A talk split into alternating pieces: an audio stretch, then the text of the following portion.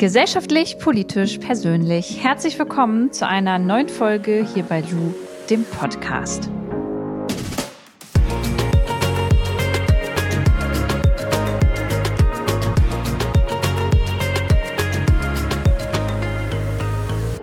Zwei Tage noch bis zur Bundestagswahl. Diese Folge nehmen Markus und ich heute auf am Freitag, den 24. September 2021. Und wir wollen in dieser Folge ein bisschen miteinander quatschen über die letzten Tage, wie der Wahlkampf so abgelaufen ist, wie wir den wahrgenommen haben und ähm, was wir so von den nächsten Tagen erwarten. Und bevor ich das mache, möchte ich noch mal ganz kurz an alle, die zuhören, ein fettes Dankeschön rausgeben, denn das Buch wir, weil nicht egal sein darf, was morgen ist, hat es in die Bestsellerliste geschafft, auf Platz vier. Und das ganze Team, alle Protagonistinnen haben sich mega darüber gefreut. Und wir freuen uns insgesamt einfach riesig, dass die Geschichten so weit hinausgetragen werden an eure Küchentische, an eure Family und dass ihr das alle gemeinsam besprecht. Und ähm, wer von euch das Buch noch lesen möchte und es noch nicht hat, ich habe euch in die Show Notes nochmal den Link reingehauen. Und hiermit herzlich willkommen, Markus, in dieser Podcast-Folge. Hallo, ich bin ein bisschen aufgeregt, weil ich saß noch nie mit einer Bestseller-Autorin an einem Tisch. Darf ich jetzt noch du zu dir sagen oder muss ich jetzt eigentlich sie sagen? Ja, darfst, darfst du, dürfen sie. Aber ich muss ganz kurz gleich mal dazu sagen, ich finde nicht, dass ich eine Autorin bin. Ich finde persönlich, dass ähm, eine Autorin oder ein Autor jemand ist, der echt schon viele Bücher oder mehrere Werke geschrieben hat. Und ich fühle mich eher so, als hätte ich meine Bachelorarbeit nachgeholt und äh, bin einfach sehr froh, dass das so gut angenommen wurde. Okay, also ich darf beim Du bleiben, ja? Du darfst beim Du bleiben. Okay, auf jeden Fall, bevor es gleich losgeht, ähm, ich finde es richtig cool, dass äh, dieses Buch so erfolgreich ist und dass es sich schon so viele Leute geholt haben und äh, dass es ein Bestseller geworden ist, freut mich auch sehr und ich bin sehr stolz auf dich. Dankeschön. Vielen, vielen Dank.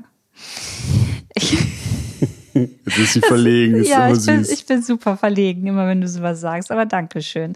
Ist ja manchmal bei mir so ein bisschen das Problem, dass ich mich nicht so richtig über Dinge freuen kann, habe ich dir gesagt, ähm, weil ich glaube ich zu viel Stress habe und so diese Sachen, dann irgendwie nicht so richtig verarbeiten kann. Aber das wird ja bald besser, wenn der Stress ein bisschen nachlässt.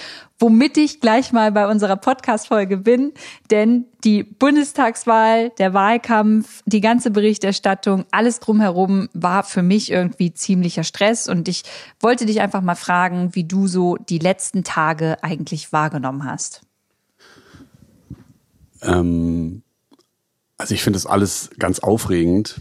Das mal vorneweg. Also ich bin wahnsinnig gespannt, was da rauskommt jetzt am Sonntag. Und wenn man sich so die letzten Umfragen anguckt, die gerade so in die Welt geblasen worden sind, dann ist es ja echt krass knapp, knapp. und mega das Kopf an Kopf rennen. Also ich habe gerade heute die letzte Umfrage von Allensbach gesehen, wo jetzt SPD und äh, CDU, CSU nur noch einen Prozentpunkt auseinander sind. Und das ist halt echt so, also ich sag mal so, die Leute können auf jeden Fall schon mal ihr Popcorn äh, bereitlegen, weil das wird echt ein Herzschlagfinale am Sonntag. Und das Fiese ist, nach Sonntag ist es ja noch nicht vorbei, sondern dann geht's ja erst richtig los, weil dann müssten wir uns ja mit der Frage befassen, was für Koalitionen ergeben sich jetzt aus diesem Wahlergebnis. Und ich finde das alles richtig aufregend. Das äh, ist auch weiterhin noch der Fall, aber gleichzeitig denke ich mir auch so, ich weiß jetzt wirklich alles über jeden einzelnen Kanzlerkandidaten und Kandidatin. Und ich weiß auch alles über jegliche Programme. Und ich weiß, es ist scheiße, das zu sagen, aber ich bin auch wirklich froh, wenn Montag ist. Und äh, das einfach vorbei ist und wir zumindest ein bisschen mehr Klarheit haben.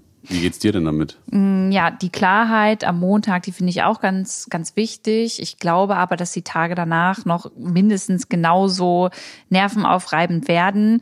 Ähm, weil man dann so ein bisschen live dabei sein wird, wie wird denn jetzt sondiert, wer mit wem und was wird da besprochen.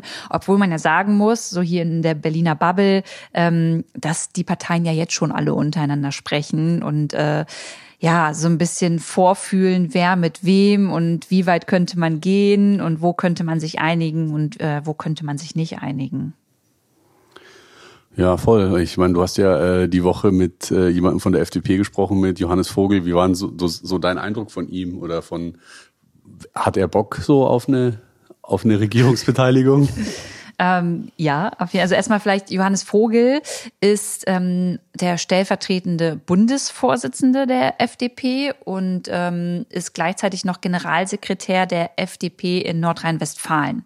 Und ähm, Johannes Vogel steht so in der zweiten Reihe beziehungsweise würde ich sagen, inzwischen auch so in der ersten Reihe. Man kennt ihn, ähm, der ist ganz oft irgendwie in den Medien vertreten und einfach ein super guter Gesprächspartner, der meiner Meinung nach gut Politik äh, erklären kann. Und deswegen hatte ich ähm, ihn eingeladen, weil ich es einfach wichtig finde, auch in meiner Bubble, in der ich weiß, dass es da viele Grüne gibt oder ähm, auch ziemlich linke Socken, ähm, dass es einfach wichtig ist, da auch mit anderen Parteien zu sprechen. So und ich finde, ähm, hatte ich dir auch schon gesagt, dass auch im Wahlprogramm der FDP, ähm, nicht was den Klimaschutz angeht, aber in anderen Bereichen schon ein paar interessante Sachen einfach drinstehen, gerade wenn es um Startups und Digitalisierung zum Beispiel geht.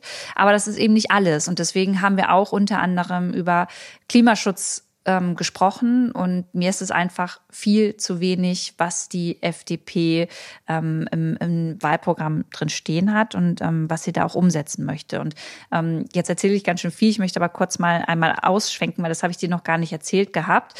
Ähm, wenn wir jetzt von der FDP reden, es war ganz interessant. Die FDP ähm, spricht sich ja die Union auch zum Beispiel gegen ein Tempolimit aus. So und Tempolimit ist ja ein super emotionales Thema äh, bei uns in Deutschland. Ja, es gibt ja nur glaube ich, drei andere Länder, ähm, die auch kein Tempolimit haben, außer uns. Sonst haben wirklich alle ein Tempolimit um uns herum in Europa auch. Und ähm, beim Tempolimit wird ja immer gestritten, bringt das was oder bringt das nicht. Und viele Verbände, viele Organisationen, einige Studien sagen halt, ja, das spart enorm ähm, Tonnen CO2 ein auf jeden Fall. Das kostet wenig, um das irgendwie jetzt dementsprechend so umzusetzen. Und natürlich ist es einfach sicherer, wenn äh, wir nicht mehr so schnell fahren können. Ähm, dann sind auch Unfälle vielleicht nicht mehr so oft vorprogrammiert. So, und lange Rede, kurzer Sinn. Gestern war ich auf einer Veranstaltung ähm, von Audi. Da ging es auch um Nachhaltigkeit und ähm, es ging darum, wie Audi sich eigentlich die Zukunft vorstellt. So und dann wurde viel über Elektromobilität gesprochen ähm, und dann saß ich da mit ganz tollen Menschen auf dem Podium, unter anderem Herrn Schön. Und Herr Schön ist ähm, ja so, so die Kommunikation nach außen, was Audi und Nachhaltigkeit angeht. Und wir haben dann auch darüber geredet, dass es ja schön und gut ist, dass jetzt Elektromobilität so ein großes Thema ist und jetzt irgendwie endlich nicht mehr in der Schublade, sondern auch auf dem Tisch liegt. Aber dass gleichzeitig Audi sich ja auf jeden Fall dessen bewusst sein muss, dass der nachhaltige Weg nicht der ist, ähm, die Verbrennermotoren, die jetzt auf der Straße sind, komplett auszutauschen mit Elektromobilität, sondern es eher der Ansatz sein muss, dass wir weniger Individualverkehr in ganz Deutschland haben, sprich weniger Autos, ähm, dafür mehr Möglichkeiten, anders von A nach B zu kommen und auch wieder mehr Platz schaffen können für Menschen, die anstatt einen Parkplatz vielleicht noch ein Wohnhaus dahin bauen können. Und ähm, in diesem Zusammenhang haben wir dann auch über autonomes Fahren gesprochen. Und ähm, in diesem Zusammenhang wiederum habe ich ihn dann gefragt, hey, wenn Sie über autonomes Fahren sprechen und auch wissen, dass das vielleicht die Zukunft sein kann, wie stehen Sie denn dann zum äh, Thema Tempolimit, weil das wäre ja etwas, was man auf jeden Fall beim autonomen Fahren auch irgendwie mit ähm, einplanen muss. Und Audi hat gestern ganz klar gesagt, dass sie ähm, glauben, dass das auf jeden Fall kommen wird, dass das auch kommen muss, wenn man darüber spricht und dass sie dem nicht abgeneigt gegenüber sind. Und dann habe ich halt gefragt, ja, gehen Sie damit auch in die Politik? Also machen Sie da Lobbyarbeit äh, für ein Tempolimit? Und dann musste er ein bisschen lachen und hat dann gesagt, ja, ja, wir reden da schon. So, und jetzt schließt sich der Kreis mit der FDP. Ähm, weil, und da haben wir drüber gesprochen, die FDP steht ja für Freiheit und Liberalismus und ähm, ich denke mir halt, die haben halt echt ein Kommunikationsproblem, denn es wird in Zukunft Einschränkungen geben, was den äh, Klimaschutz und die Klimakrise angeht. Und ähm, wir müssen uns an einigen Stellen einschränken. Und die FDP wird ja niemals sagen können, ja, okay, ein Tempolimit ist vielleicht ganz gut, weil sie damit ja ihr Kernklientel voll verprellen würde. Denn die sehen sowas als große Freiheitsberaubung und ähm, Eingriffe in Grundrechte und, und, und.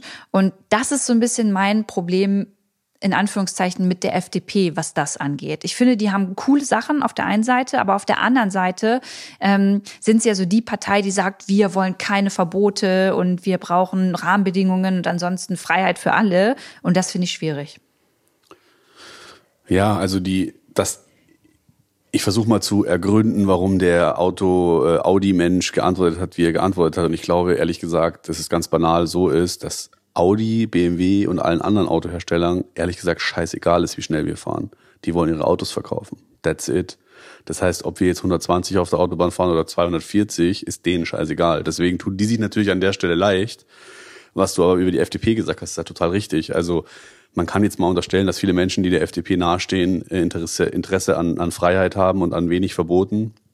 Und da ist natürlich das äh, Tempolimit ein, ein Riesenproblem für die FDP. Und deswegen wird sich wahrscheinlich nie jemand hinstellen von der FDP und sagen, hey, das ist eine gute Idee, ein Tempolimit zu haben. Nur das Gute ist, die FDP wird ja nicht alleine regieren, wenn sie regiert, sondern vermutlich noch mit äh, mindestens einer anderen Partei, sehr mutmaßlich oder sehr wahrscheinlich mit zwei anderen. Und vielleicht haben die ja als äh, großes Thema das Tempolimit in ihrem Wahlprogramm stehen und damit man halt sehen müssen, wie sich die FDP äh, verhält. Aber äh, wir wollen jetzt ja nicht die ganze Zeit über die FDP reden. Nein, deswegen, überhaupt äh, nicht. Aber mir ist es gerade eingefallen, weil du es halt gesagt hast und ich es mhm. gestern super spannend fand, ähm, darüber bei Audi nachzudenken. Und du hast voll recht, natürlich wollen die letztendlich ihre Autos nur verkaufen. Und genau das habe ich ja, das ist ja so ein bisschen auch die Problematik auf einer Welt, ja, in der wir leben, die einfach begrenzt ist an ihren Ressourcen, kannst du halt nicht immer unbegrenzt Wachstum und unbegrenzten Konsum fordern. Und so ist es ja auch mit den Autos eigentlich. Und deswegen hat es mich total interessiert, was Audi dazu halt sagt. Ähm, äh, wie die sich halt weiterentwickeln wollen, wenn sie halt wissen, alles klar, irgendwann geht's halt nicht mehr mit dem Autoverkauf. Das wird halt irgendwann auf. Wir müssen weg vom Individualverkehr. Und ich glaube, natürlich sind die sich dessen bewusst, aber natürlich probieren die auch hier wieder die ähm, Kuh so lange zu melken, wie es geht. Und das habe ich dir noch gestern zum Vorwurf gemacht, weil ich meinte, Leute, ihr tut jetzt so, als Elektro, als wäre Elektromobilität jetzt der neue Shit, aber es lag doch schon Jahre bei euch im Schrank. Das lag doch jahrelang schon da drin. Aber das habt ihr nicht gemacht, weil ihr dachtet, okay, wir melken jetzt erstmal die alte Kuh und das ist der Verbrennermotor, so lange, bis wir irgendwann dann anders machen müssen. Und das ist das, das wünsche ich mir einfach, dass das, egal in welchem Konzern, einfach jetzt so gefruchtet hat, dass jetzt nicht nur an Elektromobilität geforscht wird, sondern auch nebenbei noch an anderen Technologien und gleichzeitig einfach man weiß, okay, wir werden uns weiterentwickeln müssen, nämlich weg von Fahrzeugen hin zu ähm, ja, Mobilitätsanbietern in den unterschiedlichsten Art und Weisen. Was haben die denn darauf geantwortet auf deinen Vorwurf? Ja, genau das, was ich dir gerade auch gesagt habe, dass er sich dessen total oder dass sie sich dessen total bewusst sind und ähm, gleichzeitig sich immer mehr in den nächsten Jahren als ähm, ja Mobilitätshersteller der Zukunft sehen, in denen sie halt weg vom Individualverkehr dann auch kommen hin zu den unterschiedlichsten Möglichkeiten, wie sich Menschen von A nach B bewegen. Ähm, da kann man nur gespannt sein. Ähm, ich fand es einfach mal interessant, mit denen in Austausch zu gehen. Und es ist natürlich schon ein Punkt, wo sich zeigen könnte, dass Klimaschutz und ähm, Wohlstand sehr wohl Hand in Hand gehen. Weil wenn wir es jetzt wirklich schaffen würden, hier in Deutschland oder irgendwo anders äh, auf der Welt, ähm, was zu erfinden oder was zu entwickeln, was Mobilität wirklich klimaneutral ähm, sein lässt, dann würde man damit halt ein Shitload on Money für, äh, äh, an Geld verdienen können. Also man, das ist ja schon auch äh, mega attraktiv für Unternehmen. Und deswegen überholen ja gerade so Leute wie irgendwie Herbert Dies von Volkswagen so die Politik beim Klimaschutz, weil die halt sagen so los, los, los, wir wollen jetzt Gas geben, wir wollen das und wir wollen diese Innovation. Und das ist manchmal dann, also ich, du weißt es ja, ich bin manchmal richtig pessimistisch so in dieser Zeit, weil ich mir denke, fuck, ey, wir haben so viele Baustellen, wo wir uns drum kümmern müssen, aber wenn ich dann so sehe, dass es echt sehr viele kluge Köpfe gibt und sehr viel einfach schon passiert, dann ist es ja vielleicht doch nicht so abwegig, dass wir irgendwann es schaffen, CO2-neutral zu sein und gleichzeitig diesen Wohlstand erhalten zu können bei uns in Mitteleuropa. Ja, total. Aber nochmal, und du hast es gerade angesprochen, auch ähm, große Konzerne, die neue Technologien gerne weiterentwickeln wollen oder ähm, auch einfach nutzen wollen, die, die brauchen ja die Rahmenbedingungen und zwar zuverlässige. So, und das hat er gestern auch nochmal gesagt. Er meinte, wir, wir brauchen mehr Zuverlässigkeit von der Politik. Es geht nicht von Legislaturperiode zu Legislaturperiode, dass dann wieder andere Entscheidungen getroffen werden und wir uns dementsprechend dann in dieser kurzen Zeit wieder ähm, komplett umstrukturieren müssen. Und das verstehe ich natürlich auch. Und deswegen braucht es einfach beim Thema Klima ein fucking parteiübergreifenden Konsens. Da gibt es meiner Meinung nach einfach nichts mehr dran zu rütteln. Und natürlich gibt es unterschiedliche Wege zum Ziel. Aber auch da, die dürfen dann einfach irgendwann nicht mehr abweichen, wenn WissenschaftlerInnen sagen, das bringt viel, das bringt gar nichts und da seid ihr gut dabei. Ja, stimmt. Hast du recht. Aber jetzt sind wir voll hier, äh, das sollte auch kein FDP-Bashing werden, überhaupt nicht. Aber um nochmal auf Johannes Vogel zurückzukommen, ich finde den super, ich fand den super selbstkritisch. Ähm, er hat zugehört. Und das fand ich besonders gut, weil ähm, ich manchmal so ein bisschen bei PolitikerInnen das Gefühl habe, die wollen einfach nur ihre Argumente durchpreschen, aber er hat wirklich zugehört und ähm, hat viele Nachfragen gestellt. Und ich finde, das ist ein sehr guter Politiker, der Empathie besitzt, was mir ja immer ziemlich wichtig ist, ähm, und bei dem ich nicht das Gefühl habe, dass er ähm, nur für ein bestimmtes Klientel ähm, Wahlkampf macht, kann man das so sagen? Also er hat schon irgendwie ähm, andere Lebensrealitäten mit, mit im Kopf und im Blick, wenn er spricht, um das mal abzuschließen. Jetzt waren ja in den vergangenen Wochen sehr, sehr viele Fernsehsendungen und sehr, sehr viele äh, Wahl, Wahl, Wahlarena und Trielle und Pipapo. Äh, shit, ich habe Pipapo gesagt. Ich sollte nicht mehr Pipapo sagen, aber naja. Auf jeden Fall war sehr viel. Äh, wie hast du die so wahrgenommen? Mm also erstmal war es mir irgendwie einfach irgendwann zu viel, aber ich habe trotzdem alles angeschaut und ähm, ich verstehe auch, dass es unterschiedliche Formate braucht, ähm, in denen man unterschiedliche Menschen, äh, mit denen man unterschiedliche Menschen erreicht. Ähm, mich hat ein bisschen die Umfrage immer danach erschrocken, ähm, weil danach immer gefragt wurde, hey, wen fanden Sie jetzt am besten oder am kompetentesten? Und ich fand schon, dass besonders, ich glaube, in den letzten zwei Triellen Annalena Baerbock super kompetent war und auch beim, ähm, beim Faktencheck danach äh, sie meiner Meinung nach am wenigsten ähm, Fehler gemacht hat. So. Und trotzdem ist sie in den Umfragen immer komplett weit hinten geblieben, ähm, was mich total verwundert hat. Ich weiß nicht, wie ging es dir denn damit? Woran glaubst du denn, dass es liegt? Ja, wir können jetzt natürlich hier tatsächlich, ich weiß nicht, ob du darauf hinaus möchtest, aber die Sexismusdebatte aufmachen. Also liegt es daran, dass sie eine Frau ist?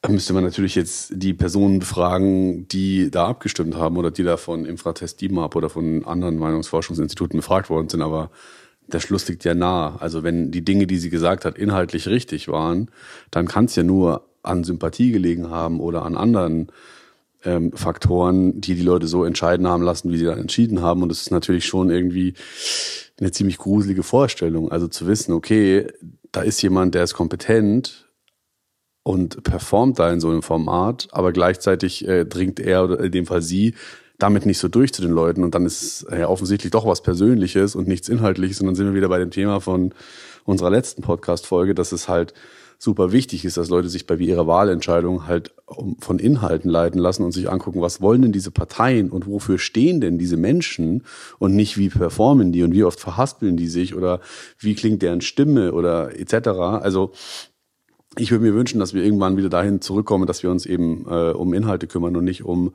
äh, so Persönlichkeitssachen, aber ja, ich verstehe natürlich auch, dass solche Formate wie die Trielle oder auch jetzt die ähm, Wahlarena hieß es, glaube ich, dass das äh, Leute hat interessiert. Nur dachte ich mir beim Anschauen so voll oft so, boah, ey, ist das wirklich so klug, was wir da gerade machen? Also alleine schon die Tatsache, dass die ModeratorInnen nach der Sendung immer gesagt haben, hey, ob das, was die Person jetzt hier gesagt hat, wirklich so stimmt, sehen Sie im Internet danach im Faktencheck. Wir machen da einen Faktencheck für Sie. Und dann denke ich mir so, Moment mal, wir haben doch da ModeratorInnen, es ist doch deren Job, dass die ihre Facts straight haben und widersprechen, und zwar live im Fernsehen, wenn da jemand Blödsinn redet und ich nicht mehr hinterher im Internet da die Fakten durchlesen muss. Weil nämlich der Punkt ist ja, wenn Leute im Fernsehen irgendeine Scheiße behaupten können, das Millionen Leute sehen und dann erst berichtigt wird hinterher im Internet, wo dann vielleicht noch 200.000 Leute reinklicken, dann ist ja die Lüge in der Welt.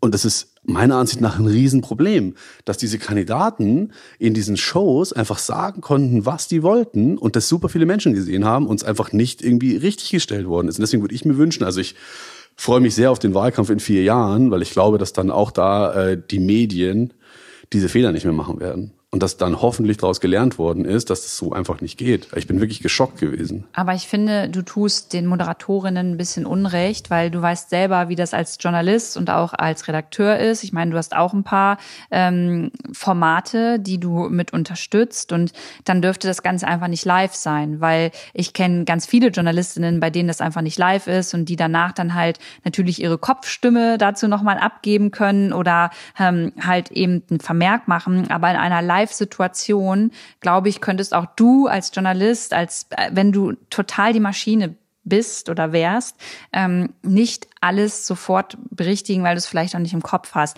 Deswegen, also es hört sich gerade so ein bisschen an, als ob du die Schuld den beiden Moderatorinnen gibst. Ähm, zum Teil stimme ich da dazu, zum Teil würde ich sagen, das ist unfair und da müsste man sich einfach ein anderes Format überlegen.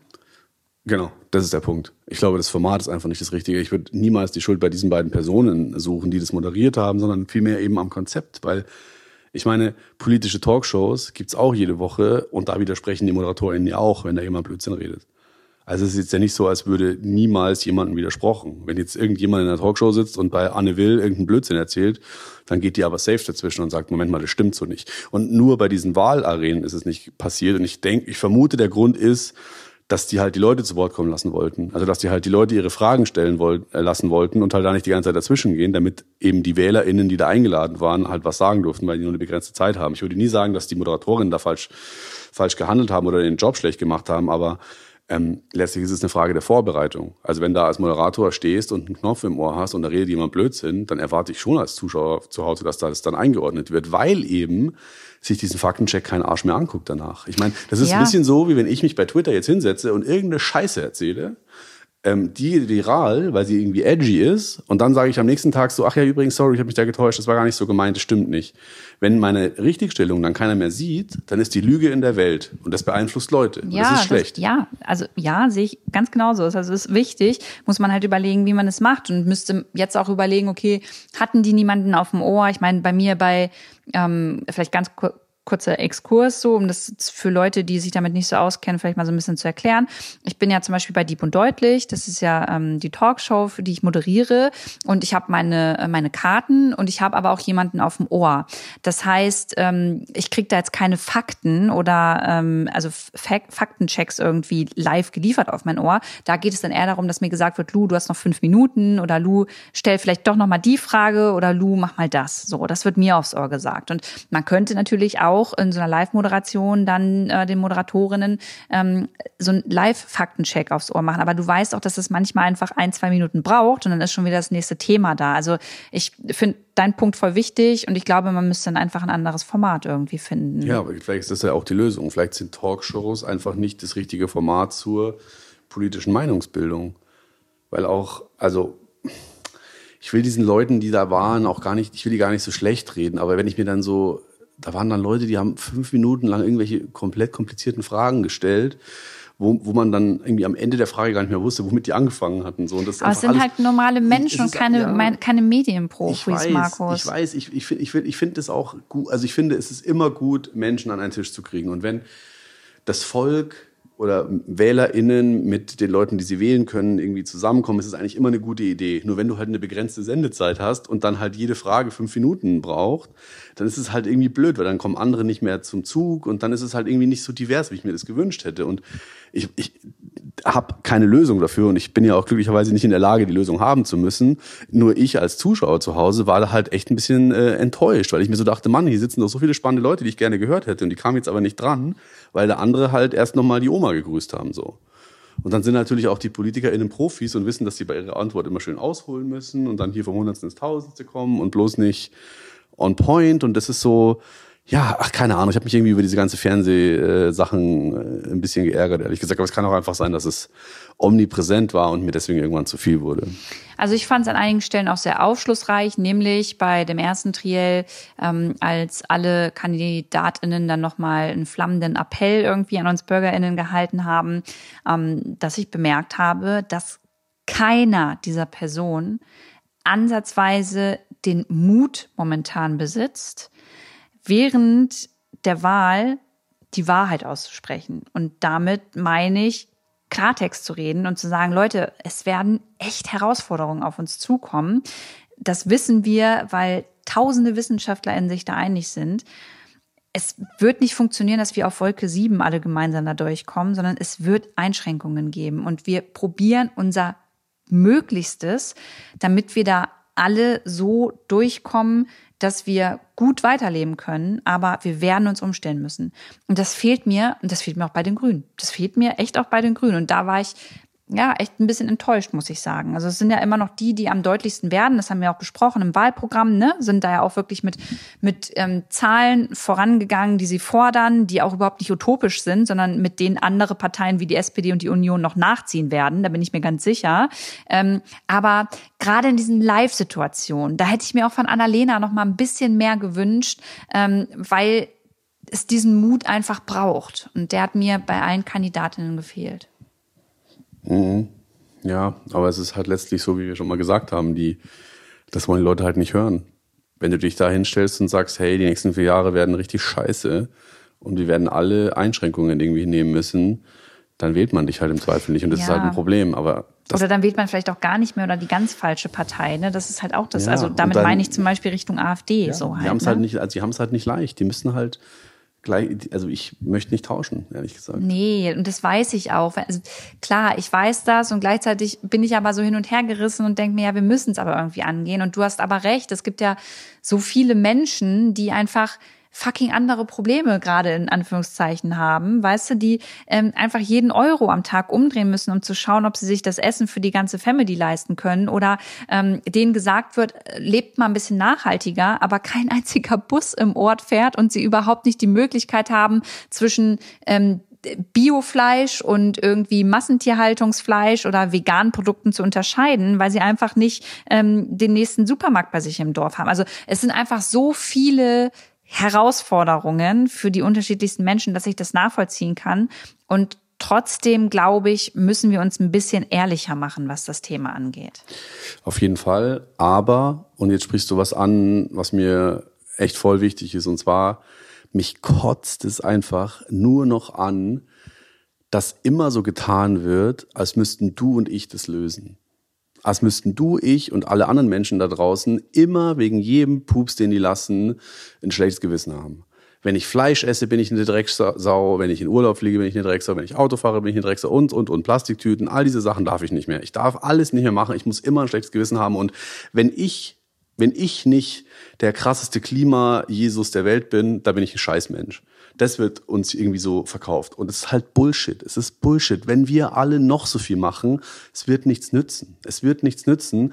Und wenn wir nirgends mehr mit dem Auto fahren, es wird nichts nützen. Es muss einfach aufgehört werden, im großen Stil CO2 in die Luft geballert zu werden. Fertig. Und da reden wir von Braunkohle, da reden wir äh, von Flugverkehr und all diesen Dingen. Und da muss man ran. Und das heißt, du und ich, wir können demonstrieren gehen, wir können versuchen, gute Menschen zu sein. Das ist auch alles super. Und ich würde auch immer jedem empfehlen, versucht einfach irgendwie äh, mit dem Klima im Reinen zu sein in eurem eigenen Leben. Das ist gut. Aber lasst euch bitte nicht verarschen und lasst euch bitte nicht einreden, dass ihr das lösen müsst, sondern lösen müssen das die Leute in den Parlamenten. Die müssen dafür sorgen, dass dieses Drecks-CO2 aus der Atmosphäre kommt oder kein neues mehr rein. And that's it. Ich sehe das ein ganz bisschen anders. Im Großen gebe ich dir auf jeden Fall recht.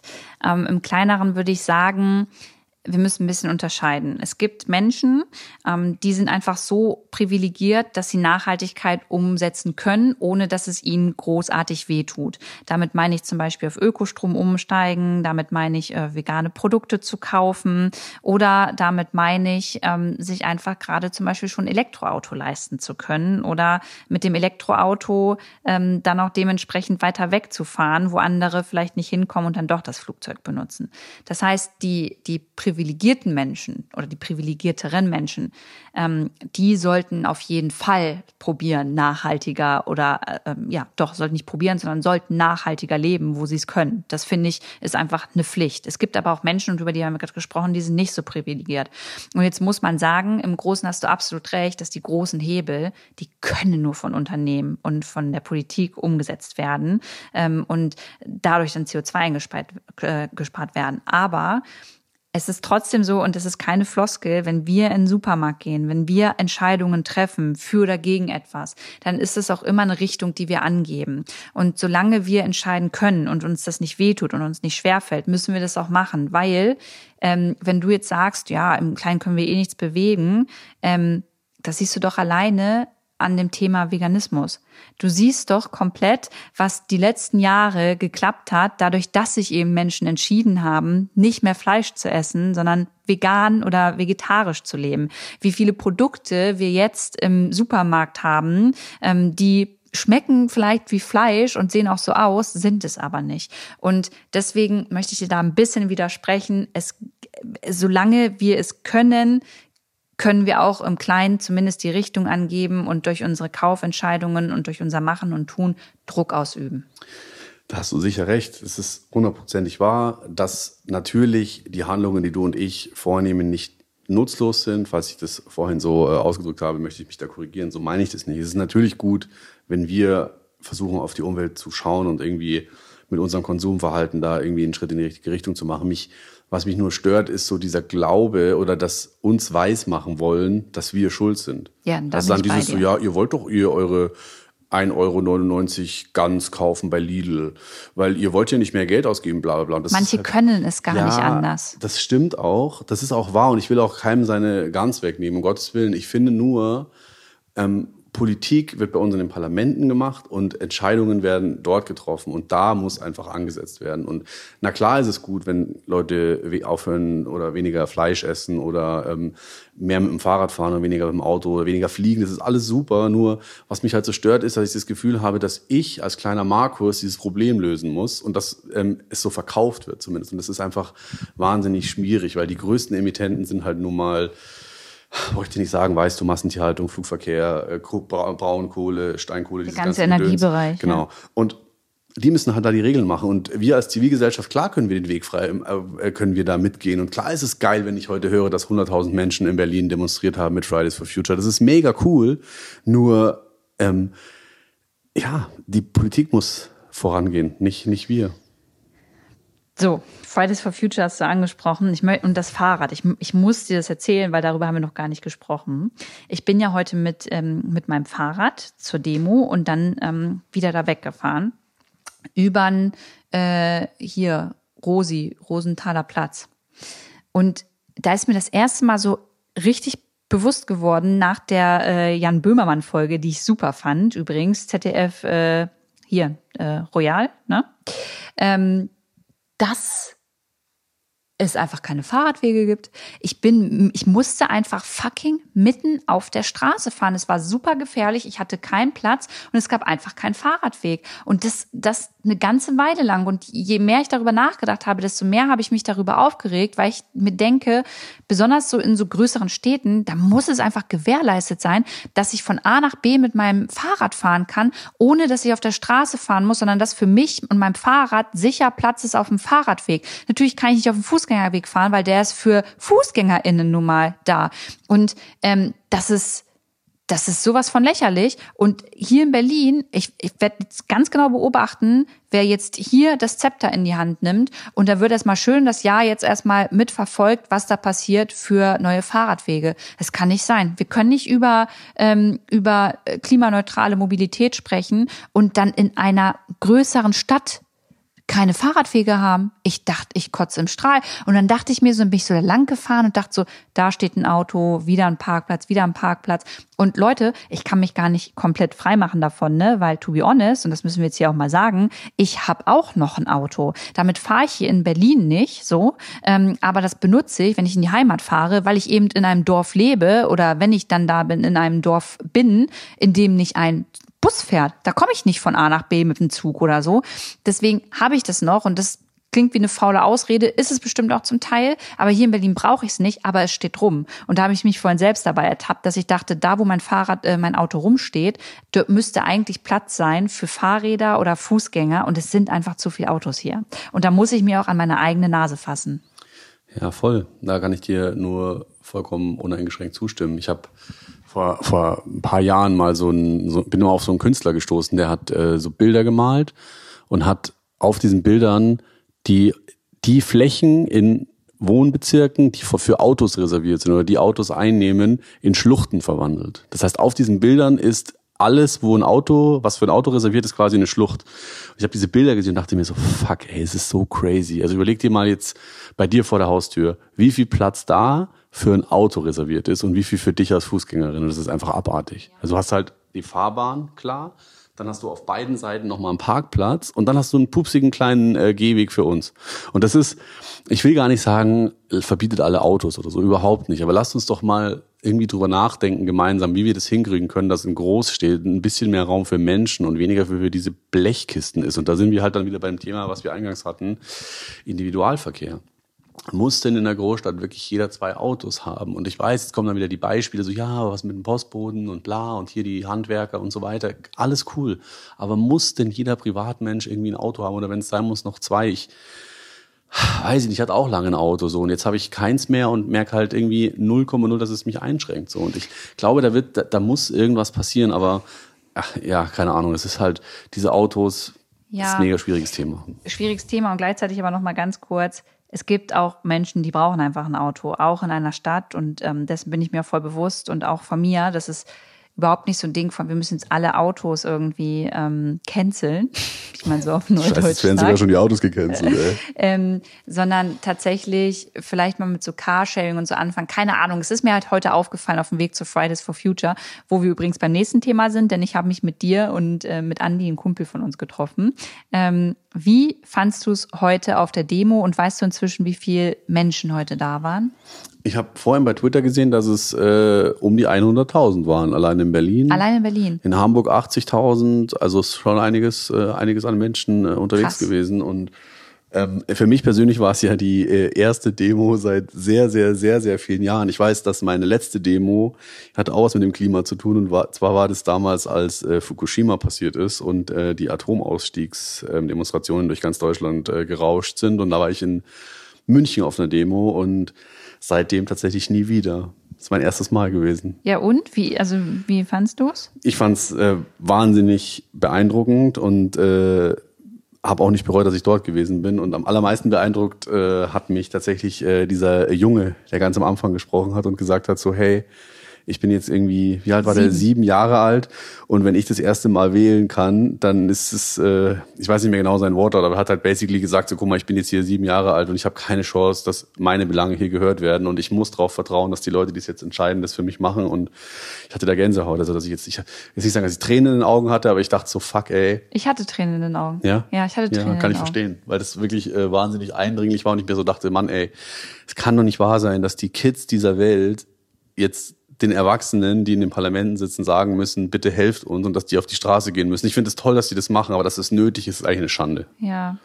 Ja, ich sehe das ganz genauso wie du. Ich fand, er hat übrigens noch gesagt, dass wenn er wählen gehen darf, ähm, unser gesamtes CO2-Budget schon aufgebraucht ist. So. Krass. Und, ähm, das hat, ich fand das eigentlich so bildlich gesprochen nochmal so, das war nochmal so ein Aha-Moment irgendwie. Ja. Ähm, was ich noch ganz schön fand heute, und das habe ich vorhin auch zu dir gesagt, ähm, war, dass man super viele Omas, Opas, Mamas, Papas, einfach ältere Menschen gesehen hat. Um uns herum, überall. Das war so süß. Da war so ein Opi, der hat so voll stolz Fotos gemacht und ist dann zu seiner Frau und hat ihr einen Kuss gegeben und dann haben die applaudiert bei ähm, den RednerInnen oben auf der Bühne. Und ich dachte so, wow, krass. Ich hatte das vor, vor, ich glaube, zwei Jahren nicht das Gefühl, dass da so viel ältere Menschen waren. Ich, ich glaube, das war heute noch mal einfach was ganz anderes. Da waren voll viel ältere und ich fand's super. Ja, das ist äh, das ist ja so eine so eine Debatte, die so ein bisschen äh, in den vergangenen Wochen auch auch ein Thema wurde und zwar diese Frage von ist es redlich, dass junge Menschen jetzt ihre wie einzelne Menschen äh, in den Medien gesagt haben, Großeltern erpressen, was die Stimme angeht. Und habe ich mich auch äh, in den vergangenen Wochen maßlos drüber geärgert, weil ich nicht finde, dass es Erpressung ist, wenn man in der Familie über die Wahlentscheidung spricht. Ich finde, es ist vollkommen in Ordnung, mit seinen Eltern, mit seinen Großeltern sich hinzusetzen und zu sagen, hey, wen wählst du eigentlich, warum wählst du eigentlich, guck mal, schau dir mal die Programme an, lass uns das mal zusammen durchgehen. Ich finde es 0,0 verwerflich und jeder, der da was anderes behauptet und sagt, es ist eine Kampagne und es ist antidemokratisch, der redet einfach nur okay, Blödsinn. Aber jetzt müssen wir mal ganz kurz sagen, das Narrativ kam ja vom Axel Springer Verlag. Ich äh, ja. bin ziemlich sicher, dass es äh, von der Bildzeitung und auch hier Ulf Poschardt und Konsorten kam. Und ähm, ich meine, die haben ja die ganze Zeit eine Kampagne am Start, nämlich eine bestimmte Partei äh, in den Bundestag zu bekommen und andere nicht. Und ähm, deswegen ist es für die natürlich wichtig, genau so eine Narrative zu benutzen auf deren Websites, um ähm, für Empörung zu sorgen. Und das ist natürlich totaler Bullshit, ähm, wie so oft alles Bullshit auf dieser Seite ist. Und von daher äh, würde ich nicht sagen, dass das Erpressung ist. Ich würde aber sagen, es muss einer Oma und einem Opa auch selbst überlassen sein, wenn sie dann auch was anderes wählen wollen, als ich es vielleicht möchte.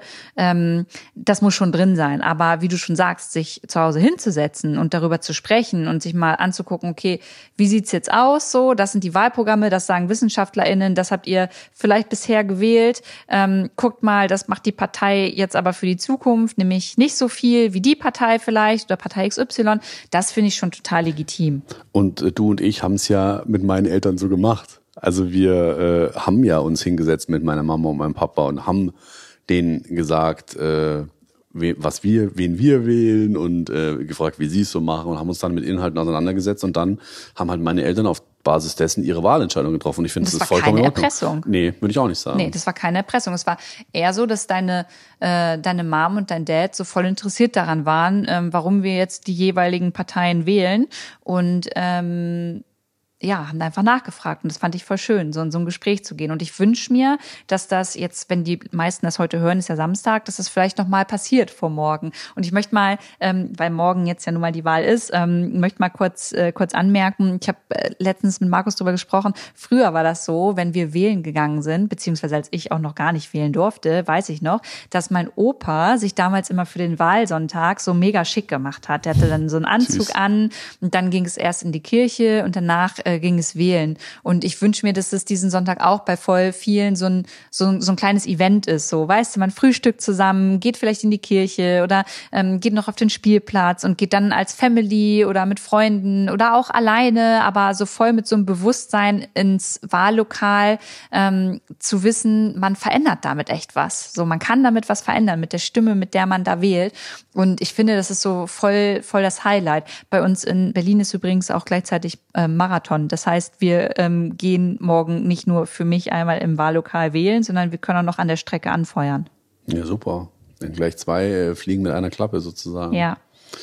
Ja, aber nochmal so zu, zu auf die äh, Fridays for Future Demo äh, ja, zurück. Ich bin ein bisschen weggekommen. Ne? Es ist, ja, weil ich finde es, ich würde gerne wissen, also für mich ist es voll der Big Step, auf so eine Demo zu gehen, weil ich ja, ähm, ich bin ja Journalist und ich habe äh, ganz lange ähm, immer so dieses äh, unpartei oder überparteiliche ähm, so in mir gehabt. Ich dachte immer so, Mann, ich kann mich mit keiner Sache so gemein machen und ich will keine Partei ergreifen, weil ich soll ja darüber berichten und ich bin ein unabhängiger Beobachter und ich kann mich nicht so gleich machen. Aber jetzt denke ich irgendwie bei dieser, gerade bei dieser Klimakrise denke ich halt so, fuck ey, das ist so ein Riesenthema und es ist so ein Riesenproblem ich will eigentlich, ich will eine Meinung haben dürfen und ich will auch ähm, mich positionieren dürfen. Und wenn wenn es ein Thema gibt, wo das okay ist, dann ist es doch dieses so. Und das, deswegen äh, war ich da heute mit dir und es fühlt sich immer noch ein bisschen surreal an, aber ich äh, bin froh, dass ich es gemacht habe. Und äh, Jetzt ja. muss man aber auch mal sagen, Markus, dass Fridays for Future jetzt nicht äh,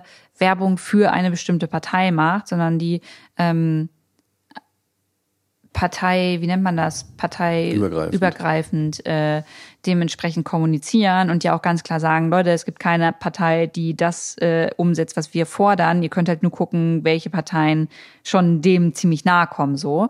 Und ähm, das, was du angesprochen hast, ich hatte gestern auf Twitter äh, Ingo Zamperoni, den kennen auch bestimmt viele, ähm, ist beim ARD, ne, oder? Nachrichtensprecher. Der hatte irgendwie einen Tweet abgesetzt, in dem er ähm, erzählt hat, dass halt in Hamburg voll viele auf die auf die Straßen gehen, Fridays for Future mäßig und und und. Ähm, und hat dann noch so einen Link geteilt, wer helfen möchte und dann halt einen Link geteilt. Also ich find's, ich find's cool so. Ähm, den Tweet musste er oder hat er gelöscht, nicht musste, das weiß ich nicht. Er hat den Tweet gelöscht und hat dann noch mal eine Klarstellung gemacht, ähm, weil er viel Gegenwind dafür bekommen hat, ähm, dass es keine äh, Werbung sein sollte für Fridays for Future, keine Aufforderung hinzugehen und auch keine Werbung für irgendeine Partei. Und ähm, da dachte ich mir dann auch wieder, ja, wie, wie halten wir es denn jetzt? Weil, äh, um in das Thema jetzt tief reinzugehen, müssten wir eigentlich eine extra Folge machen. Ich meine, Ingo Zamperoni ist bei den Öffentlich-Rechtlichen. Inwiefern darfst du dich da oder solltest dich positionieren? Inwiefern muss man neutral bleiben? Also weißt du, ich, ich verstehe dich total beim Thema Klimakrise sowieso. Und ich finde auch, dass man ruhig sagen darf, man geht zu Fridays for Future, weil die eben nicht für eine bestimmte Partei ähm, äh, ähm, wie, ja, Partei ergreifen. Mhm. Aber ähm, das sollte nicht bei allen Themen so sein. Ja, und also, ich meine, da haben wir ja letztens auch schon mal drüber geredet, dass es gibt ja im Journalismus schon diese, diese ähm, Möglichkeit, äh, Meinung zu haben. Da muss man es halt als Meinung deklarieren, nur halt auf eine Demo. Also ich wäre jetzt vor zwei Jahren noch nicht auf eine Demo gegangen, ehrlich gesagt, weil ich, wenn dann da hingegangen wäre, um darüber zu berichten und nicht mitzulaufen. Aber jetzt denke ich so, dieses Thema ist einfach so existenziell ich will, dass da jetzt was nach vorne geht und ich will dann irgendwie auch zeigen, dass ich da an der Seite dieser jungen Menschen stehe, die demonstrieren, unabhängig davon, ob ich jetzt Journalist bin oder nicht. Und ich kann für mich jetzt sagen, dass das meine journalistische Arbeit jetzt auch nicht ähm, beeinflusst, wenn ich gerne will, dass dieser Planet noch weiter besteht. Und ich denke irgendwie immer die ganze Zeit so bei diesen ganzen Klein-Klein, über das wir so reden, Mann, Leute, wenn es diesen Planeten einfach nicht mehr gibt oder wenn dieser Planet so heiß wird irgendwann, dass er unbewohnbar ist, ist es scheißegal, ob der Markus Ehrlich jetzt unparteiisch war oder ob wir jetzt gendern oder ob jetzt die Steuererklärung auf den Bierdeckel passt oder so. Dieses ganze Klein-Klein ist einfach nicht mehr relevant, wenn diese Erde unbewohnbar ist. Und ich wünsche mir einfach, dass es bei mehr Menschen irgendwie so ankommt. Und deswegen hat sich heute für mich voll gut angefühlt, da hinzugehen. Und ich werde auch sicher noch öfter hingehen. Ähm, und verspreche, dass es auf meine berufliche, äh, also ich bin jetzt nicht irgendwo Zamperoni, deswegen interessiert sich wahrscheinlich eh keiner für das, was ich beruflich mache, deswegen vergesst es einfach.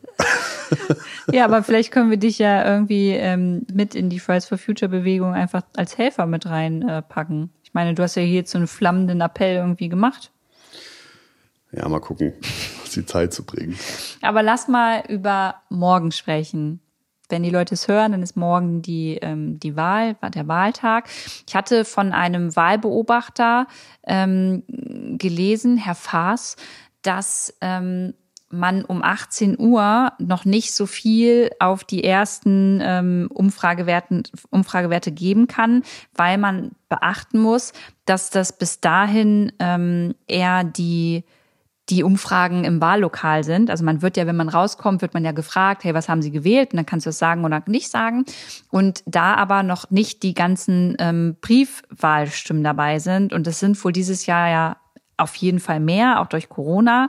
Ähm, deswegen ist es noch nicht so verlässlich, habe ich gehört. Das heißt, Sie werden eher später in, am Abend überhaupt erfahren, was so Phase ist? Ja, genau. Aber vielleicht kannst du, ich meine, du bist ja Journalist, du hast ja schon mehrere Bundestagswahlen irgendwie auch mitgemacht. Wie läuft denn so ein Wahlsonntag eigentlich ab? Im Hause ehrlich? Im oder ha generell? Ja, nee, so generell. Also wie ab, also jetzt nicht die genaue Uhrzeit, also man kann dann halt wählen gehen und wie ist das so? Sind dann JournalistInnen oft in den Wahllokalen irgendwie dabei und sind dann vor Ort und gucken und beobachten? Ja, voll. Also ich meine, du kennst ja bestimmt auch die Bilder von den Wahlen, wenn dann immer die SpitzenkandidatInnen ihre Stimme abgeben und dann werden die natürlich dann dabei gefilmt. Dann heißt so, Herr XY ist in seinem Wahllokal in seiner Heimatstadt Goslar und dann sieht man, wie er sein Ding einwirft. Wie kommst du nur gerade auf Goslar? Keine Ahnung, ich glaube, ich habe gerade an Sigmar Gabriel gedacht und der ah, kommt, glaube ich, Ja, Goslar ist ja bei äh, mir um die bei Ecke. Bei dir, ja. ja. Ich glaube, da kommt auch Sigmar Gabriel her. Ja, kommt der. Kommt der? Ja, ja siehst du. Dann habe ich den gerade noch irgendwie, habe ich mich daran erinnert. Aber äh, anyway. Und äh, ja, und also im Journalistenbusiness ist es natürlich so, dass äh, dann die äh, JournalistInnen äh, unterwegs sind bei den Parteien, bei den äh, Parteizentralen, danach Stimmungsbildern äh, gucken, dann bei den Leuten fragen, die bei den Wahllokalen, also es ist halt ein, beim Journalismus auf jeden Fall so voll der Großkampftag, so ein Wahltag und natürlich auch mega spannend. Und der spannendste Termin ist natürlich sicher 18 Uhr, wenn die erste Hochrechnung kommt, weil dann man eben ein erstes Stimmungsbild kriegt. Aber ich sehe natürlich total deinen Punkt, wenn so viele Wahl, äh, Wahlentscheidungen über Briefwahl ähm, getroffen worden sind, dann ist die vielleicht einfach nicht so, so relevant. Aber dann läuft es natürlich dann 18 Uhr Hochrechnung, dann werden Leute interviewt, dann äh, werden von allen Parteien Leute befragt, dann wird geguckt, wer jubelt jetzt wie laut, wer sagt, wir haben jetzt, äh, wir haben gewonnen, dann werden alle sagen, so ein super Ergebnis. Also so die im Endeffekt läuft es immer gleich ab. Wann ist das Wahlergebnis eigentlich offiziell? Also wann weiß, weiß man wirklich spätestens, wenn wir jetzt sagen, wir gehen um 23 Uhr ins Bett? Und davor gibt's nochmal eine Hochrechnung. Also wissen wir dann wirklich safe, ähm, das sind jetzt, jetzt sind alle Stimmen ausgezählt oder ist das eher so ein Ding von, wir müssen doch noch bis Montag warten? Na, das heißt ja immer vorläufiges amtliches Endergebnis. Mhm. Das gibt's dann immer boah, ich bin, ich bewege mich jetzt auf sehr dünnem Eis. Ich bin nämlich kein Vollprofi, was, was Wahlen angeht. Aber ich meine, dass das Endergebnis gibt es logischerweise erst, wenn alle Stimmen ausgezählt mhm. sind und wenn es natürlich auch vom Bundeswahlleiter dann abgesegnet worden ist. Und das dauert aber schon mindestens noch bis Montag oder sogar, also mindestens bis Montag. Aber die Tendenz, die sehen wir auf jeden Fall schon safe Sonntag. Ja, nur das ist ja das, was ich vorhin meinte, ganz am Anfang. Das Endergebnis wird uns auch nichts bringen. Weil ja davon auszugehen ist, dass zumindest Union, SPD und Grüne so nah beieinander sein werden, dass am Ende sogar eine Person Kanzler oder Kanzlerin werden kann, die gar nicht die meisten Stimmen auf sich vereint. Aber also, Grüne und sagst, nee, Grüne werden nicht so nah mit SPD und Union beieinander sein, wenn du dir jetzt die Umfragen anguckst. Nee, das, das nicht, aber das ist, äh, also Union und SPD sind um die 20 und die Grünen sind irgendwas bei, was weiß ich, 14, 15, 16. Die sind ja fast mit der FDP gleich. Ja, ich, ich meine nur, es muss nicht unbedingt heißen, dass die Partei, die die meisten Stimmen hat, auch dann wirklich den Kanzler stellt. Oder mhm. die Kanzlerin. Ich habe jetzt einfach Kanzlerin gesagt, weil vielleicht ändert sich ja noch mal was. Kann also ja du sein. glaubst, können wir mal ein Beispiel machen. Das heißt, wenn die Union jetzt vielleicht zwei äh, Prozentpunkte mehr hat, ist sie zwar die, die am meisten Prozentpunkte gesammelt hat, aber wenn die SPD zum Beispiel und die Grünen beide sagen, sie möchten nicht mit der Union koalieren, dann könnte es auch sein, dass die SPD trotzdem die Mehrheit mit zwei anderen Parteien ja, findet genau. und dann halt die SPD den Kanzler genau, stellt. Genau. Also man sagt immer, die Partei mit den meisten Stimmen oder mit den meisten Prozent hat dann den Auftrag, eine Regierung zu bilden, einen Regierungsauftrag. Und die muss dann quasi Koalitionsverhandlungen antreten mit anderen Parteien. Nur wenn halt von vornherein klar ist, die machen das nicht mit der oder der, dann könnten es ja auch drei andere machen. Wichtig ist ja nur, dass sie die Mehrheit haben. Also wenn die genug Prozente haben, dann zu dritt könnten die theoretisch auch an der Partei, die die meisten Stimmen hatte, vorbei eine Regierung bilden. Aber ehrlich gesagt, nochmal, ich, das ist jetzt hier, wir reden ja hier an unserem Küchentisch und nicht äh, im, äh, bei der Elefantenrunde in der ARD. Ähm, ich glaube, das wird ewig dauern. Also ich glaube, es wird da Sondierungsgespräche geben und zwar mit allen, die in irgendeiner Art und Weise Interesse haben und dann wird geguckt, mit wem kommt man auf den gleichen gemeinsamen Nenner und dann wird da eine Regierung gebildet. Aber das wird nicht, das wird nicht mehr im äh, September und auch nicht im Oktober passieren. Das kann ich mir nicht vorstellen. Außer es reicht für Rot-Grün. Also wenn es ist ja davon ist ja nicht auszugehen. Also ist ja nicht davon auszugehen, dass es für Rot-Grün reicht. Nur sollte sich das noch wieder erwarten ändern, dann wären diese Parteien meiner Ansicht nach sich so nah, hm. dass sie sofort sagen könnten, wir machen das zusammen. Und man Aber das wird nicht passieren. Gesagt, die brauchen eine dritte Partei. Die, stand jetzt ja. Hm. Ähm, oder was die, was die letzten Umfragen angeht. Aber wenn das so sein sollte und es dafür reichen würde, dann könnte es schnell gehen, weil man hat ja in jedem Interview eigentlich gehört, dass sowohl Annalena Baerbock als auch Olaf Scholz die ganze Zeit gesagt haben, so am liebsten würde ich mit der die haben schon anderen. gekuschelt. Ja. Aber was wir können wir ausschließen, dass es nochmal eine Regierung mit Union und SPD geben wird? Nee, auf keinen Fall. Haben die, hat das niemand von äh, den PolitikerInnen offiziell ausgeschlossen? Nö. Das machen die nicht, oder? Das also ich machen, dachte bei der SPD schon zweimal, dass sie es nicht machen und sie haben es gemacht. Kevin Kühnert hat gesagt, wenn das passiert, dann tritt er, äh, glaube ich, zurück. Ne? Also ja, also nee, das, das macht die SPD nicht. Das wäre mehr als lächerlich. Aber es war die letzten zweimal auch so. Und dann äh, ist es sie doch in der großen da, Dann würden die sich ja ihr eigenes Grab schaufeln. Ich man muss nicht. ja auch mal, ich meine, man muss ja dann auch manchmal Entscheidungen für die Partei und nicht für den eigenen Posten treffen. Das denke ich mir halt so oft. Ich denke mir, Leute, es geht ja um die, um euch als Partei, um die Werte, um die Vorstellung, die ihr von Deutschland habt und nicht um einzelne Posten. Und wenn das eine halt nicht klappt, dann bitte macht halt lieber was anderes, wo ihr wisst, die Partei ähm, bleibt da aber uns erhalten und trägt nicht so einen krassen Schaden davon. Noch besser wäre, wenn sie es nicht für die Partei machen würden, sondern fürs Land und für uns. Ja, aber ich habe doch gesagt, ja. für die Werte und für deren ja. Vorstellung so. Ja, also dass die SPD in die letzten beiden Regierungen reingegangen ist mit der Union, hat auch geheißen, es wird der Sargnagel sein dieser Partei. Und jetzt sind sie auch bei über 20 Prozent. Das heißt, vielleicht sind wir als WählerInnen auch einfach nicht mit so einem guten Gedächtnis gesegnet. Komm, zum Abschluss einmal, was würdest du dir denn für eine äh, Koalition wünschen? Das habe ich dich tatsächlich noch nicht gefragt. Jetzt bin ich sehr gespannt, ob du mir überhaupt antwortest. Oder gibst du mir jetzt eine PolitikerInnen-Antwort? Na, wissen Sie, zunächst mal, Frau Dellert, müssen wir ja gucken, dass wir fürs Land die richtigen Entscheidungen treffen und dass da Parteien dann auch mit dem Regierungsauftrag äh, betraut werden, die das auch wirklich können. Ich, ich finde es ganz schön gruselig. Ich, es hört sich an, als ob du schon im Bundestag arbeiten würdest. naja, also ich sage jetzt nicht, was ich mir wünschen würde persönlich. Vielleicht können wir da ja mal nach der Wahl drüber reden. Aber ähm, was ich zumindest ähm, kürzlich aufgeschnappt habe, was, was jemand äh, uns beiden ja sogar erzählt hat, ein, äh, ein, ein schlauer Mensch, bei dem wir zuletzt zum Essen eingeladen waren, und der hat gesagt, hey, eigentlich ist es doch voll der schöne Zufall, dass wir als äh, WählerInnen jetzt die Möglichkeit haben, zwei so super, zwei Parteien in den Bundestag oder in eine Regierung zu wählen, die maximal weit voneinander entfernt sind, aber beide für ein sehr, sehr wichtiges Thema stehen. Und zwar einmal die Grünen mit ihrem Klimaschutz und auf der anderen Seite die FDP mit ihrem Versprechen, den Wohlstand in Deutschland zu erhalten. Und dass diese beiden potenziell der nächsten Bundesregierung angehören werden, zusammen und sich gemeinsam Lösungen ausdenken werden müssen, die unser Land nach vorne bringen, finde ich eigentlich eine, fand ich, hat, ich fand, das war, eine, war klug von ihm, zu mhm. sagen, guck mal, die beiden, die sind beide super wichtig und haben beide so klare Grenzen und mhm. so ein krasses Klientel. Ähm, ja, und dann wird halt wahrscheinlich die Frage sein, ob dann die SPD noch dazu kommt oder die Union. Ja, also und das sage ich hier auch ganz offiziell bei der Union.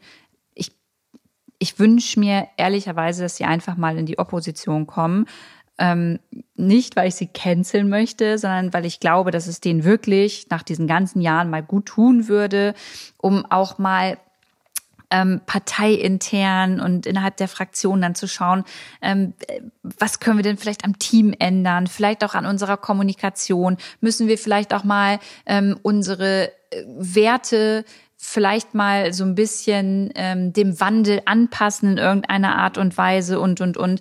Und ich glaube, dass sie in einer Regierung dafür keine Zeit hätten und ähm, ich glaube, sie sind in der Opposition besser aufgehoben. Und eine Sache vielleicht noch, ähm, es wurde sich letztens tierisch darüber aufgeregt, dass ich gesagt habe, dass es die Union braucht, so in diesem Land. Und dabei bleibe ich auch. Es gibt einfach immer noch, und das werden wir ja auch sonntags sehen, sehr, sehr viele WählerInnen, die einfach die Partei wählen, so. Und diese Partei zu canceln, ähm, würde meiner Meinung nach dazu führen, dass die WählerInnen vielleicht noch mehr ähm, andere Parteien wählen, die ich uncool finde. Und ähm, ich glaube, dass auch in der Union in Zukunft Menschen wenn sie in die Reihe kommen, so wie zum Beispiel Ellen Demuth oder Lilly Fischer. Ich finde auch Norma Tröttgen in einigen Sachen ähm, nicht schlecht, was, was seine politischen Ansichten angeht. Wenn diese Menschen einfach in der Partei auch so ein bisschen mehr nach vorne kommen würden und Entscheidungen treffen dürften, glaube ich, dass auch diese Partei sich so ein bisschen weiterentwickeln könnte und nicht die ganze Zeit stillstehen würde. Ja, ähm, und was ja der Union die ganze Zeit vorgeworfen wird, ist ja so, dass das Wahlprogramm halt einfach mega dünn ist. Also dass sie inhaltlich halt einfach super ja, schwach sind. Und mhm. das sage jetzt nicht ich als Markus Ehrlich, sondern das haben äh, politische Analysten und Analystinnen ähm, so rausgearbeitet, dass einfach thematisch da Luft nach oben ist bei der Union. Und das ist klar klug, was du sagst, zu sagen so, hey, geht mal in die Opposition und äh, fangt euch und kommt dann stärker wieder und seid einfach mal eine starke Oppositionspartei, weil eine starke Opposition zu haben in einem in dem Parlament ist ja auch voll wichtig. Das ist ja auch voll, voll der spannende Aspekt zu sagen, die Opposition dieses Jahr, die konnten zwar viele kleine Anfragen stellen und konnten so pieksen, konnten mhm. die Regierung so ein bisschen ähm, ärgern, aber letztlich konnte die Große Koalition halt machen, was sie will, mhm. weil sie halt, äh, die Große Koalition war und einfach die krasse Mehrheit hat. Das ist immer so bei einer Regierung, aber so eine starke äh, Opposition zu haben wie die, wie die Union mit, mit ihrem Standing in der Gesellschaft wäre super wichtig. Aber na klar, da geht's auch um Jobs und natürlich geht's da auch um Posten und natürlich ähm, wird natürlich die Union versuchen wollen, irgendwie ihre Macht zu erhalten. Ich meine, das kann man denen auch gar nicht vorwerfen. Nur habe ich schon das Gefühl, dass es, ähm, dass dieses Land gerade voll nach so einem Wandel schreit. Nur, und so ehrlich müssen wir auch sein, die SPD hat in den vergangenen Jahren auch ganz schön lange mitregiert. Und jetzt zu voll. sagen, die Union muss raus, ja. weil die äh, sind verstaubt und die müssen sich erneuern. Und dann nehmen wir einfach Kanzler Scholz, der ja auch Teil der Regierung ist. Das heißt, ich finde, man, man, lässt, man lässt die SPD so ein bisschen zu gut wegkommen bei der ganzen Chose. Nur das Ding ist, einer von beiden wird's machen, weil ohne die wird's nicht gehen. Hast du recht. Ich habe halt, das ist aber auch wirklich nur meine persönliche Meinung. Ähm, ich habe halt bei der Union aber noch einfach das Problem für mich, dass ich finde, dass sie ganz oft so Narrative im Wahlkampf rausgehauen haben und auch schon davor, ähm, die nicht in diese Partei gehören dürfen, die eher so Richtung rechts gehen. So, also weißt du, auch PolitikerInnen guck dir Hans-Georg Maaßen zum Beispiel an, ähm, die einfach nicht in diese Partei gehören. Und solange sich da nicht dagegen ähm, geschlossen irgendwie gestellt wird und gesagt wird, hey, das geht nicht, ähm, habe ich damit ein Problem. Und jetzt werden vielleicht einige kommen und sagen, ach so, ja, aber was ist denn mit Boris Palmer? Der hat ja auch so Aussagen gemacht und Annalena Baerbock. Ähm, ich finde, der große Unterschied ist, dass Annalena Baerbock ähm, offiziell gesagt hat, dass sie das Scheiße von Boris Palmer findet und erwartet, dass er sich entweder entschuldigt oder halt zurücktritt so. Und sie hat halt offiziell Stellung bezogen so und wie die das dann intern geklärt haben, ist eine Sache und du kannst halt auch nicht jemanden gleich einfach so rausschmeißen, das geht ja auch nicht, aber Armin Laschet hat das ja nicht mal bei Hans-Georg Maaßen gemacht. So, und das ist das, was mich äh, das das ist nicht mal Enttäuschung, das ist Wut bei mir. Das kann ich nicht nachvollziehen. Und damit dürfen die eigentlich auch nicht durchkommen. Voll. Ich finde, das wäre jetzt eigentlich ein gutes Schlusswort, aber ich möchte dich trotzdem noch gerne eine Sache fragen. Okay. Und zwar, weil der Podcast heißt ja Lou und ich glaube, die Leute interessiert äh, bestimmt, äh, wie denn dein Wahlsonntag so aussieht. Und ehrlich gesagt, ähm, wüsste ich es auch gern. wir haben ja noch gar nicht so im Detail darüber gesprochen, aber Stimmt, wie machen wir es eigentlich am Sonntag? Okay. Ja. Also Markus, ehrlich, ich würde es schön finden, wenn wir am Sonntag aufstehen und erstmal äh, im Bett liegen, einen Hafer-Cappuccino trinken, den ich dir mache, den du nicht so gerne magst, weil meine Kaffeemaschine äh, nicht so cool ist, wie du findest. Super, jetzt denken die Leute, ich bin voll der Pascha. Dann, dann würde ich es cool finden, wenn wir, wenn wir erstmal ein bisschen Zeitung lesen. Ähm, dann stehen wir auf, ein bisschen 80er-Mucke von meiner Playlist. Dann würde ich mich fertig machen, also auch duschen und so, weil Wahlsonntag. Dann würde ich sagen. Aber in die Kirche gehen wir nicht in die Kirche. Ich bin ja aus der Kirche ausgetreten, okay. weil ich nicht mehr so viel Geld bezahlen möchte. Also okay in die Kirche müssen wir nicht gehen. Super. Ähm, so, dann ähm, gehen wir ins Wahllokal spazieren. Dann würde ich meine äh, Kreuzchen machen. Und dann würde ich sagen, gehen wir erstmal gucken, was so die MarathonläuferInnen machen, ähm, weil ich da ein bisschen mit Wehmut draufschauen werde. Äh, weil ich eigentlich auch schon noch mal gerne einen Marathon laufen würde und ich weiß, wie das ist und es ist so geil, wenn Leute an der Strecke stehen und anfeuern. Und dann treffen wir uns mit Dunja ähm, und gucken uns abends ein bisschen mit Popcorn und geilem Essen äh, einfach an, was so im ZDF und in ARD ab abgeht. Hört sich nach einem guten Plan an. Willst du noch irgendwas hinzufügen? Nö, es passt für mich. Passt für dich? Kann ich mitleben, ja. Ja. Ich habe ja meine, ich habe ja meine Kreuze schon gemacht und deswegen äh, Du stimmt, du hast per Briefwahl. Äh genau, deswegen äh, begleite ich dich sehr gerne in dein Wahllokal und äh ja, ich habe ja auch viel abzustimmen, ne? Hier in Berlin, Abgeordnetenhaus, äh, Bundestagswahl und Volksentscheid. Drei Sachen. Alter Kreisverwalter. Tja, ich hoffe, du äh, hast dich äh, gut informiert über alle. Hab ich. Sehr, sehr gut. Bin hier bestens vorbereitet. Sehr gut, das freut mich. Ja, ich glaube, jetzt haben wir hier eine Stunde gesülzt. Können wir jetzt aufhören, oder? Ich habe keine weiteren Fragen. Vielleicht nochmal der letzte flammende Appell, wenn ihr die Möglichkeit habt, wählen zu gehen. Das haben nämlich nicht alle in Deutschland. Ähm, dann nehmt es doch bitte sehr gerne in Anspruch und informiert euch nochmal irgendwie last minute, wenn ihr das noch nicht gemacht habt. Es gibt ganz viele tolle Podcasts, es gibt ähm, ganz viele journalistisch aufgearbeitete Zusammenfassungen der Wahlprogramme auf den unterschiedlichsten Plattformen, ähm, auf YouTube Videos. Also es gibt den Valomaten, bei dem ich aber bitte nicht empfehlen würde, den einzig und allein zu machen, sondern trotzdem noch mal ein bisschen weiterlesen. Ähm, also eine Sachen, bitte macht das, bitte geht wählen. Ähm, sprecht vielleicht auch noch mal mit euren Eltern, dass ihr euch zusammentrefft, wenn es geht, oder ihr euch digital äh, zusammenschaltet nach äh, dem Wahllokal und eine Runde quatscht, irgendwie diesen Sonntag einfach zelebriert, denn es ist was Besonderes, wählen gehen zu können und es ist wie immer eigentlich eine wichtige Wahl. Diese ist meiner Meinung nach noch mal viel wichtiger, weil sie einfach richtungsweisend sein wird. Und ja, weiß nicht, möchtest du noch was hinzufügen? Ja, das Wetter soll auch ganz gut werden. Ich habe mir sagen lassen, dass das Wetter auch immer noch Einfluss auf die Wahlbeteiligung hat. Weil wenn scheiß Wetter ist, gehen weniger Menschen wählen. Ach, ist und es so? Äh, Sonntag, also morgen, soll es äh, nicht regnen und so schnucklige 20 Grad haben. Zwar bewölkt, aber zumindest nicht regnen. Aber ich kann nicht nur für Berlin sprechen. Wie es anderswo ist, weiß ich nicht. Okay. Aber meine Mama sagt immer, es gibt kein falsches Wetter, nur falsche Klamotten. In diesem Sinne, Leute, ähm, ich hoffe, wir verbringen irgendwie den Wahlsonntag so ein bisschen zusammen auf Instagram und auch den Montag dann. Ähm, schickt mir gerne mal eine Nachricht, wenn ihr wählen gegangen seid oder markiert äh, mich auf den Bildern irgendwie und ähm, ja, macht euch einen schönen Sonntag. Ich glaube, wir sind alle ganz aufgeregt und ganz, ganz gespannt, was das wird. Und noch eine Sache, richtig cool, dass ihr euch so mit Politik auseinandersetzt und euch dafür interessiert, ähm, auch wenn es manchmal echt kompliziert ist. Aber es ist, ich glaube, das ist das Wichtigste und das Beste, was man machen kann, sich mit Politik auseinanderzusetzen. Das ist einfach ganz wichtig. Hat sie recht, die Frau. Macht's gut. Tschüss. So, so, so. Die Podcast-Folge ist zu Ende. Ich hoffe, ihr konntet etwas aus der Folge mitnehmen. Wenn ihr Feedback habt, das ist ja hier im Podcast immer ein bisschen schwierig, könnt ihr mir gerne eine E-Mail schreiben. Ihr könnt mir eine Instagram-Nachricht schicken. Ähm, weil nur so können wir natürlich auch mit dem Podcast hier besser werden. Und bevor ich jetzt aufhöre, gibt's noch einmal kurz Werbung und zwar für Coro.